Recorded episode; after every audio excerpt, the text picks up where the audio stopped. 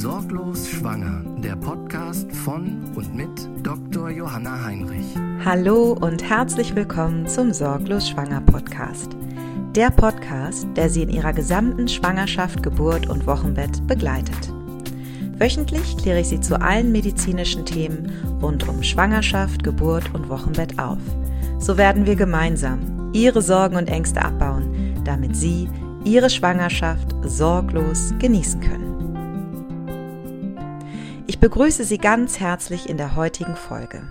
Einige Frauen haben mich darum gebeten, eine Podcast-Folge zum Thema Stillen aufzunehmen. Tatsächlich ist das Thema Stillen sehr umfänglich.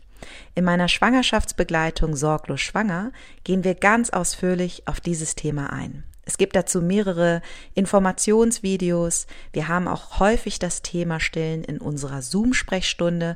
Auch meine Kollegin Katja, die Hebamme ist, hat dort ganz, ganz viele wertvolle Tipps für die Frauen und es gibt außerdem auch eine Video-Interview mit einer früheren Kollegin und auch noch immer sehr engen Freundin Maria, die ebenfalls Hebamme ist, die auch ganz viele wertvolle Ratschläge rund zum Thema Stillen hat und was Sie beachten können, damit das Stillen bei Ihnen leicht gelingt. Bezüglich des Podcasts habe ich mich entschlossen, Ihnen zwei Folgen zu diesem Thema aufzunehmen. Dabei werden wir in der heutigen Folge den Schwerpunkt auf das Stillen selbst und all die Vorteile, die das Stillen mit sich bringt, legen. Und ich werde Ihnen zum Schluss ein paar kleine Tipps geben, äh, was Sie beachten sollten beim Stillen.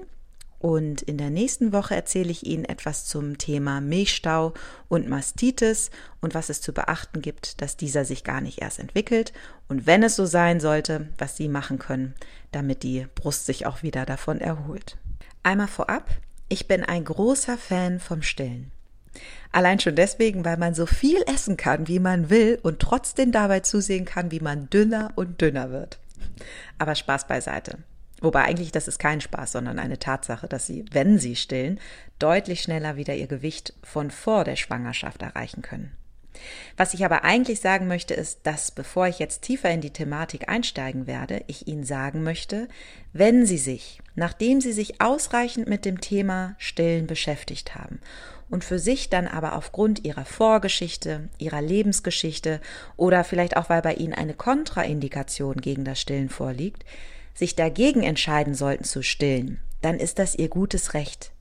Bitte entwickeln Sie keine Schuldgefühle oder lassen sich gar einreden, dass Sie eine schlechte Mutter wären, nur weil Sie nicht stillen. So ein Quatsch, ja. Ob man eine gute Mutter ist oder nicht, wird nicht durch Stillen entschieden. Beschäftigen Sie sich aber mit dem Thema und wenn Sie dann danach sagen, nee, das möchte ich nicht, das ist nichts für mich, dann ist das völlig okay.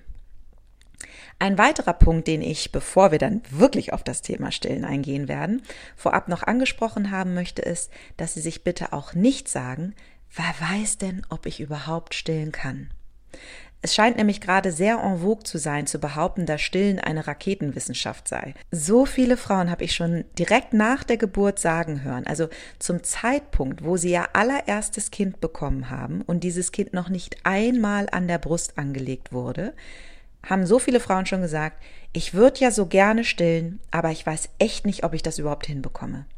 Da frage ich mich dann immer, woher haben die Frauen diesen Glauben, dass das Stillen nicht klappen könnte, bevor man es überhaupt das allererste Mal versucht hat? Ich kann es durchaus nachvollziehen, wenn man schon mal ein Kind bekommen hat und es da Schwierigkeiten beim Stillen gab, dass man dann vielleicht aufgrund der Erfahrung Bedenken hat, dass es vielleicht wieder schwierig werden könnte. Aber ich sage Ihnen was. Fast alle Frauen, die sagen, dass sie sich sorgen, ob sie überhaupt stillen können, haben gerade ihr Erstgeborenes auf dem Arm und haben noch nicht einmal in ihrem Leben gestillt. Deshalb mein Appell an Sie, wenn Sie stillen möchten, dann gehen Sie auch bitte erstmal davon aus, dass das schon klappen wird. Selbst bei besonders geformten Brustwarzen wie Hohlwarzen oder Schlupfwarzen gibt es Hilfsmittel, die Sie unterstützen werden, dass Sie erfolgreich stillen können. So, jetzt kommen wir aber wirklich endlich mal zum eigentlichen Thema, warum Stillen so sinnvoll ist. Also erstmal, das Stillen ist die beste Ernährung für Ihr Kind. Punkt. Keine Industrie wird es jemals schaffen, eine so unglaublich gute Zusammensetzung von Nährstoffen zu imitieren, wie das eben die Natur kann. Wie arrogant auch zu glauben, dass wir besser als die Natur das hinbekommen könnten. Außerdem, warum sollte die Muttermilch einer anderen Spezies, also wie zum Beispiel die der Kuh, für uns besser geeignet sein als unsere eigene Muttermilch? Schließlich sind unsere Babys ja keine Kälbchen. Was ich auch unglaublich finde, ist, dass die Zusammensetzung der Muttermilch und auch die Menge der Muttermilch sich an die zunehmende wachsende Stoffwechselfunktion des Kindes automatisch anpasst. Das heißt, die Natur regelt das alles von ganz allein. Wenn das Kind wächst und älter wird, wird sich der Nährstoffbedarf des Kindes auch ändern. Und der Körper der Mama passt das ganz automatisch in der Zusammensetzung der Muttermilch an. Die einzigen Vitamine, die Sie neben dem Stillen Ihrem Kind geben sollten, sind Vitamin K und Vitamin D. Vitamin K ist wichtig zur Unterstützung der Leber bei der Blutgerinnung und Vitamin D ist wichtig für unsere Knochen. Neben der perfekten Nährstoffzusammensetzung für Ihr Kind schützt Stillen außerdem vor einem plötzlichen Kindstod. Des Weiteren schützen sie ihr Kind vor Infektionen, indem sie stillen. Durch die Muttermilch werden auch ihre Antikörper, also ihr Immunsystem, an das Kind weitergegeben, sodass das Kind durch das Stillen ihr Immunsystem quasi geschenkt bekommt und so vor einer Infektion geschützt wird. Das ist der sogenannte Nestschutz. Bereits im Mutterleib werden Antikörper, also das Immunsystem der Mutter, an das Kind über die Plazenta abgegeben, sodass das Kind das Immunsystem von der Mama quasi erbt. Durch das Stillen kann dieser Nestschutz verlängert werden. Außerdem stillt das Stillen auch das Bedürfnis des Kindes nach Nähe und Zuwendung. Und sie tun sich selbst auch was Gutes denn das Stillen fördert die Rückbildung. Durch das Ausschütten von Oxytocin beim Stillen zieht die Gebärmutter sich immer weiter zusammen und bekommt so schneller ihre ursprüngliche Größe. Des Weiteren gilt Stillen als Schutzfaktor gegen die Entwicklung von Brustkrebs. Das heißt, dass Frauen, die gestillt haben, seltener an Brustkrebs erkranken als Frauen, die nicht gestillt haben. Nach so vielen positiven Gründen, um zu stillen, hier die einzigen beiden Gründe, die vielleicht ein bisschen von Nachteil sein können. Erstens, Stillen ist sehr zeitaufwendig. Eine Mahlzeit, also einmal stillen, dauert so ungefähr eine halbe Stunde.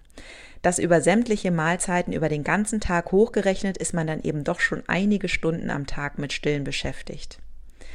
Zweiter möglicher kleiner Nachteil ist, dass Ihr Partner leider nicht stillen kann. Das ist tatsächlich etwas, was nur Sie übernehmen können. Das sind aber auch wirklich die einzigen Aspekte, die allgemeingültig als Nachteil angesehen werden könnten. Die Frage, die für viele Frauen, die mit dem Stillen beginnen, vor allem interessant ist, ist diese. Woran erkenne ich denn, dass das Stillen effektiv ist? Also wie erkenne ich, dass mein Kind ausreichend Milch bekommt? Dazu ist wichtig zu wissen, dass es völlig normal ist, wenn Ihr Kind in den ersten Tagen nach der Geburt an Gewicht verliert. Das ist normal. Und das ist bei allen Kindern so. Solange der Gewichtsverlust weniger als sieben Prozent ist, also vom Geburtsgewicht, ist alles in Butter. Und Sie und Ihr Kind machen das ganz, ganz prima. Es ist auch normal, wenn das Kind ab dem dritten Tag noch kein Gewicht zugelegt hat. Das heißt aber auch, dass ab dem dritten Lebenstag idealerweise Ihr Kind nicht weiter abnehmen sollte. Ab dem fünften Lebenstag sollte das Kind allerdings anfangen zuzunehmen. Und am 14. Lebenstag, also etwa zwei Wochen nach der Geburt, sollte das Kind das Geburtsgewicht selbst wieder erreicht haben. Letzten Endes können Sie aber auch Ihrem Kind ansehen, ob es genug Milch bekommt und deshalb das Stillen effektiv ist. Ein Kind, das genug Milch bekommt, ist ganz entspannt. Außerdem ist es auch gelegentlich völlig wach und wirkt auch interessiert. Ein Kind, was nicht genug Milch bekommt, ist zunächst sehr unruhig, schreit viel mehr und wirkt dann im Verlauf auch zunehmend lethargisch, also es ist nicht so wach und interessiert, sondern eher abwesend. Bei solchen Anzeichen sollten Sie sich also Hilfe holen, entweder bei der Hebamme oder im Zweifel auch beim Kinderarzt.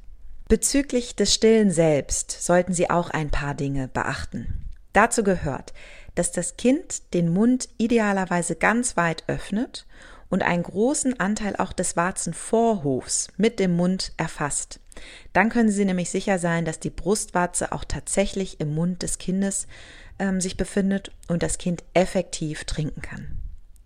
Schmerzen beim Stillen oder gar Verletzungen an der Brustwarze sind nicht normal und deuten eher darauf hin, dass das Anlegen noch nicht so ideal klappt. Holen Sie sich in so einem Fall bitte unbedingt Unterstützung. Viele Krankenhäuser haben Stillhebammen oder Stillkrankenschwestern oder sie fragen sonst unbedingt Ihre Hebamme im Wochenbett um Hilfe. Sollten Sie eine Flach- oder Hohlwarze haben, gibt es die Möglichkeit, diese mit so einer kleinen Handpumpe aufzustellen, sodass dann eben ein Stillen möglich wird. Falls das nicht klappen sollte, kann man auch immer noch mit einer elektrischen Pumpe Muttermilch abpumpen und die Muttermilch dann über ein Fläschchen ihrem Kind geben. Die allererste Milch nennt man Kolostrum. Sie enthält viele Abwehrstoffe, also wieder Immunschutz für ihr Kind und außerdem auch viele Vitamine und Mineralstoffe. Selbst wenn Sie sich dafür entschieden haben, nicht stillen zu wollen, was völlig okay ist, könnten Sie trotzdem das Kolostrum durch das Ausstreichen der Brust gewinnen und dem Kind geben. Auch hiervon profitiert Ihr Kind bereits enorm. Der erste richtige Milcheinschuss, der kommt meistens am dritten Lebenstag. Der kann auch häufig mit Fieber und sogar auch Schüttelfrost einhergehen. Seien Sie da unbesorgt, trotz Fieber dürfen und sollen Sie auch stillen. Wundern Sie sich also nicht, wenn auf einmal Ihre Brüste quasi explodieren. Das gehört beim Milcheinschuss an typischerweise Tag 3 dazu. Wenn Sie einen geplanten Kaiserschnitt hatten, kann es auch mal fünf Tage dauern, bis der Milcheinschuss kommt. Gegebenenfalls muss man hier dann zunächst noch ein bisschen zufüttern, erst recht, wenn der Gewichtsverlust des Kindes mehr als zehn Prozent betrifft. Aber keine Panik, das ist normal. Geben Sie sich Deswegen genügend Zeit, auch wenn hier beim geplanten Kaiserschnitt der Milcheinschuss etwas länger dauern sollte. Geben Sie deshalb nicht frühzeitig auf. Zusammenfassend kann man sagen, dass Sie Geduld mit sich und Ihrem Kind haben sollten. Dann wird sich auch alles ganz automatisch einspielen. Sollten Sie auch eine Frage haben, dann freue ich mich sehr, wenn Sie mir diese an podcast.sorglos-schwanger.com schicken. Ich werde diese dann in einer der nächsten Folgen gerne für Sie beantworten. Damit der Podcast sich weit verbreitet und so möglichst vielen Frauen geholfen werden kann, würde ich mich sehr über eine 5-Sterne-Bewertung freuen. Teilen Sie diesen Podcast, denn so werden wir durch die Beantwortung all dieser Fragen Ihre Sorgen und Ängste gemeinsam abbauen, damit Sie Ihre Schwangerschaft sorglos genießen können.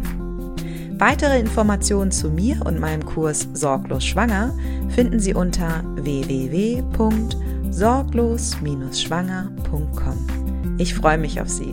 Ihre Dr. Johanna Heinrich.